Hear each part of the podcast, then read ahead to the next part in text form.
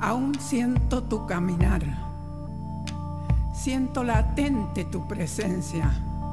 Sé que te voy a encontrar y en ese encuentro se iluminará el camino que anuncie el final de tu ausencia. En este nuevo amanecer, siempre te traigo hacia mí. Te imagino entre nuestros hermanos, nuestros hijos, nuestros nietos. Siento tu amor. Siento tus alas volando cerca. Tu amor está presente.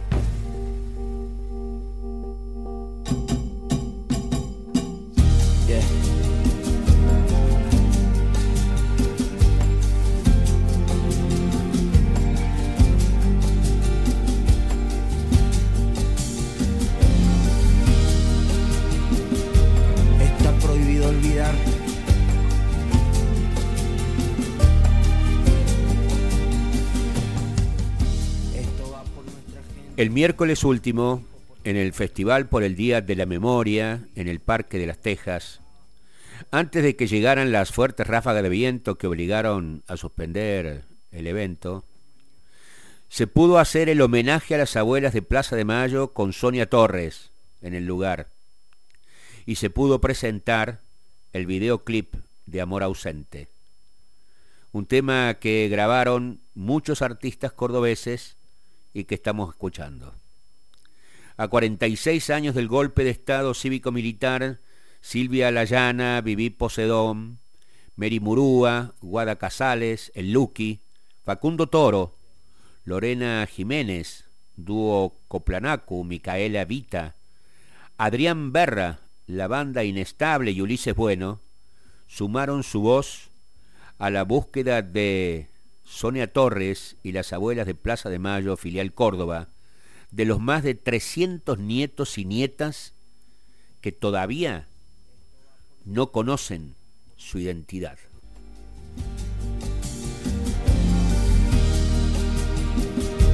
Está prohibido olvidar.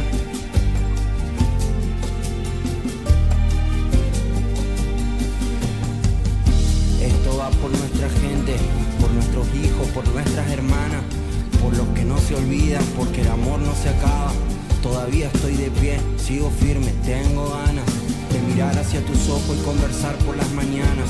Sangre de mi sangre que ha sido derramada. Encuentro en las aves del cielo la fe trastabillada. Ni olvido ni perdón por las vidas arrebatadas, por las madres, las abuelas buscando un consuelo entre madrugadas.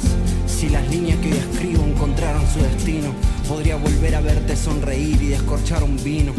Si la vida fue testigo y nunca presa del olvido, arrasaría a los que te desaparecieron por crueles y asesinos. Si a mí nada me importara, habría abandonado el grito, perdiendo todas las fuerzas que realmente necesito. Pero donde existe voz, suena latente la palabra lucha. Debajo de las nubes que cubren este cielo que no se escucha. Yo hace rato sigo buscando recorriendo los recuerdos, esperando. Y si batallo, es porque aún no me callo, porque soy la lucha de abuelas de Plaza de Mayo.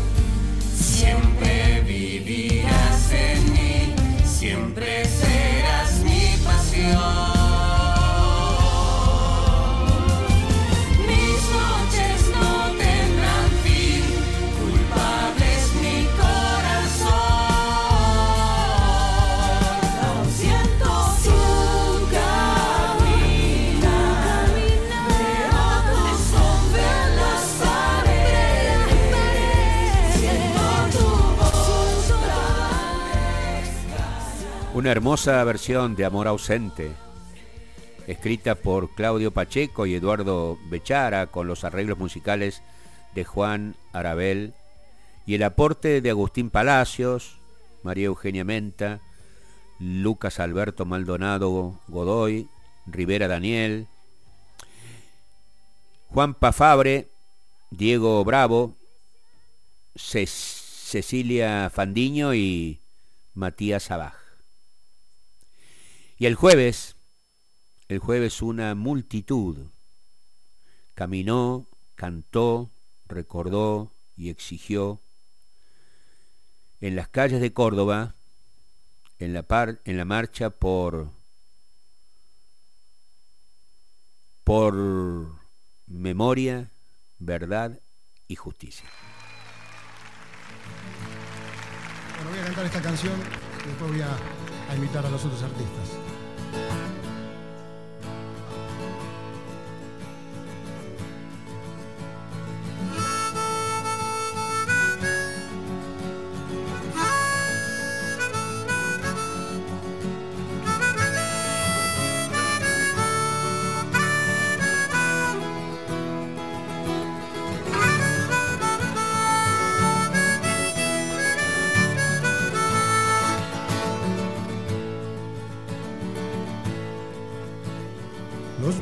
Amores que no están, la ilusión de los que perdieron, todas las promesas que se van y los que en cualquier guerra se cayeron, todo está guardado en la memoria, sueño de la vida y de la historia, el engaño y la complicidad de los genocidas que están sueltos el indulto y el punto final a las bestias de aquel infierno. Todo está guardado en la memoria, sueño de la vida y de la historia. La memoria despierta para herir a los pueblos dormidos que no la dejan vivir, libre como el viento. Y también en la semana la legislatura de la provincia aprobó, casi por unanimidad, la donación de un inmueble, un inmueble del Estado provincial a la Asociación de Abuelas de Plaza de Mayo Filial Córdoba, que conduce Sonia Torres, para que tengan un lugar definitivo, propio, continúen luchando por recuperar la identidad de esos nietos que aún, que aún no saben de que fueron apropiados. Apropiados a partir de una noche nefasta donde pudimos escuchar esta proclama comunica a la población que a partir de la fecha el país se encuentra bajo el control operacional de la Junta Militar. Se recomienda a todos los habitantes el estricto acatamiento a las disposiciones y directivas que emanen de autoridad militar, de seguridad o policial, así como extremar el cuidado en evitar acciones y actitudes individuales o de grupo que puedan exigir la intervención drástica del personal en operaciones. Firmado Jorge Rafael Videla, Teniente General, Comandante General del Ejército. 24 de marzo de 1976. ¿Y por qué? ¿Por qué esa dictadura genocida cívico-militar se constituyó en la noche más oscura de la historia nacional? Por esto. Nos situamos en Argentina, pleno siglo XX. El 24 de marzo de 1976 comienza uno de los periodos más oscuros y nefastos de nuestra historia. La presidente constitucional del país, Isabel Martínez de Perón, era derrocada del Poder Ejecutivo Nacional. Nace así la sexta dictadura militar de la Argentina. Este golpe es peculiar pues cuenta con el apoyo de sectores civiles como la sociedad rural, grupos empresarios y financieros, el sector más conservador de la Iglesia Católica y por supuesto medios de comunicación masivos. También es peculiar porque reúne por primera vez en un golpe a las tres alas militares, ejército, armada y fuerza aérea se implanta un modelo de temor y persecución en todo el ámbito nacional. Miles de personas van a ser secuestradas, torturadas y asesinadas con un injustificable fundamento, la subversión. El llamado proceso de reorganización nacional había entrado bruscamente en el ámbito nacional para eliminar la guerrilla o cualquier órgano que atentara contra la institucionalización del país aunque muy pronto el término subversivo para la dictadura se extendió a sindicatos, gremios, políticos, cantantes, artistas, trabajadores y sobre todo estudiantes que proponían una mirada distinta al modelo. Rápidamente fueron creados centros clandestinos de detención que no eran más que lugares llenos de dolor, sufrimiento, tortura y muerte. Pero, ¿cómo se realizaban estos secuestros? Normalmente en horas de la noche, los efectivos incurrían en casas del futuro detenido, lo apresaban a la vista de su familia con la impotencia de no poder hacer nada. Inmediatamente lo subían a un auto particular, generalmente eran Falcons sin chapapatentes, y con sacos o mascarillas que les tapaba la visión eran conducidos a los centros clandestinos de detención. Son famosos el Vesubio, la Perla, la D2 de Córdoba, la escuela de Famauyá en Tucumán, así como más de 350 centros clandestinos que funcionan durante este periodo en todo el país. Pero sin dudas, el más temible de todo era la Escuela Mecánica de la Armada Argentina. También llamada EXMA, comandada por Formacera, aquí se torturaba a los detenidos de diferentes formas, electrochoques, golpes, quemaduras y tantas otras modalidades, el objetivo no era otro que el detenido delatara la ubicación de otros conocidos o buscados. Tras semanas de tortura y violaciones, en la mayoría de los casos el detenido o la detenida eran ejecutados.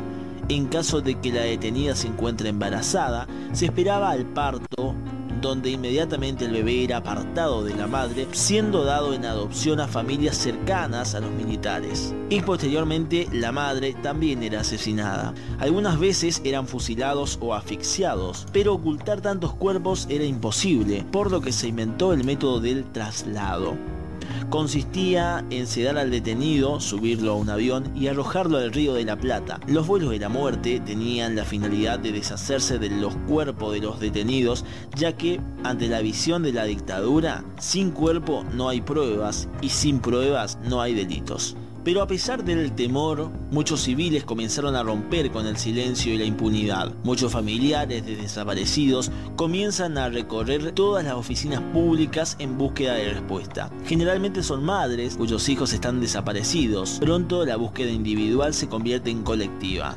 Nace así las madres y abuelas de Plaza de Mayo. Sí, las mismas que hoy son criticadas, escrachadas y odiadas por un grupo concentrado de la población, son las que construyeron las bases de la oposición civil a la dictadura más sanguinaria de nuestra historia. Pero pasemos a hablar un poco de la economía durante este periodo. El ministro de Economía de Videla, por ejemplo, era Martínez de quien implanta en el país un modelo neoliberal que posibilita la libre competencia entre los productos extranjeros y las empresas y pymes nacionales. Elimina además la política proteccionista implantada por Perón y establece una inflación anual de más del 400%, lo que ocasiona cierre de fábricas, desempleo y hambre. El malestar social es controlado con el temor impartido en la sociedad y cortinas de humo con pequeños momentos vacíos de felicidad como el Mundial 78. Al frente de la dictadura cívico-militar estuvieron diferentes presidentes elegidos por la misma junta militar. El primero fue Jorge Rafael Videla, de 1976 a 1981. Le siguió Roberto Viola, que asumió y decimió en el mismo año, siendo destituido del cargo por la propia Junta. Se suele hablar de este hecho como el golpe dentro del golpe. En su reemplazo asume Leopoldo Fortunato Galtieri. Sí, quien nos lleva a un conflicto bélico contra Gran Bretaña por las Islas Malvinas. El saldo de la guerra es catastral no solo Argentina perdió, sino que el conflicto se habría cobrado la vida hacia el final de la guerra de 972 soldados argentinos. Pero esta no es la peor herida. A lo largo de los años, cientos de excombatientes se van a quitar la vida por los traumas que le dejó la guerra. La derrota obliga a Galtieri a dejar su cargo y asume en su lugar el último dictador del golpe, Reinaldo Vignone. Los días para el final de la dictadura están contados. A fines de diciembre de 1982 se anuncia el llamado a elecciones. El 30 de octubre de 1983, los argentinos, después de más de siete años de temor y represión, vuelven a votar. Raúl Ricardo Alfonsín se convierte en el nuevo presidente de la Argentina y desde aquí se lo bautiza como el padre de la democracia. 30.000 desaparecidos, casi mil muertos en Malvinas, la industria nacional herida de muerte, la riqueza cada vez más concentrada y una deuda externa multiplicada por 6 son algunas de las consecuencias dejadas tras el golpe. Es por eso que la última dictadura militar puede ser considerada como la noche más oscura de la historia argentina. La Procuración, la Procuración de Crímenes contra la Humanidad informó en estos días que 1.058 personas fueron condenadas por crímenes de lesa humanidad y 165 resultaron absueltas desde el primero de los juicios de este tipo celebrado en el 2006 tras la reapertura de las causas por violaciones a los derechos humanos durante la época del terrorismo de Estado. 542 personas están actualmente procesadas, 142 con falta de mérito y 573 imputadas por el Ministerio Público Fiscal sin que todavía hayan sido convocadas a prestar declaración indagatoria. Hay 34 personas indagadas que aguardan la resolución de su situación procesal y otras 96 resultaron sobreseídas. En la actualidad, 22 personas se encuentran prófugas de la justicia desconociendo su paradero. Desde el inicio de los procesos hasta hoy, fallecieron antes de obtener sentencia 964 personas investigadas por crímenes de lesa humanidad. En momentos en que han reaparecido aquellos que niegan lo ocurrido, hay que siempre recordar, con miles y miles y miles de nosotros en las calles, de que hubo un genocidio, de que la justicia argentina, en el histórico fallo contra las juntas militares, decretó la justicia que había existido un plan sistemático de eliminación por parte de la cúpula de las Fuerzas Armadas.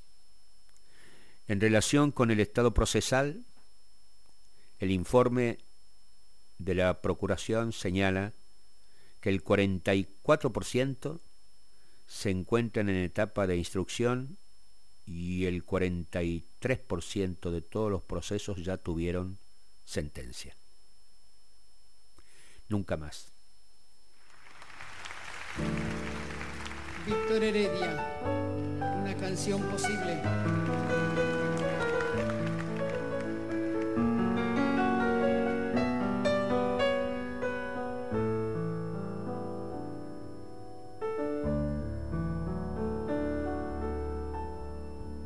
Dame una leve canción, un trozo de pan, la lucha de cada día que vivir sin esta vida es imposible para mí. Dame las uvas y el sol, la bella emoción de amar bajo las estrellas, que vivir sin esta vida es imposible para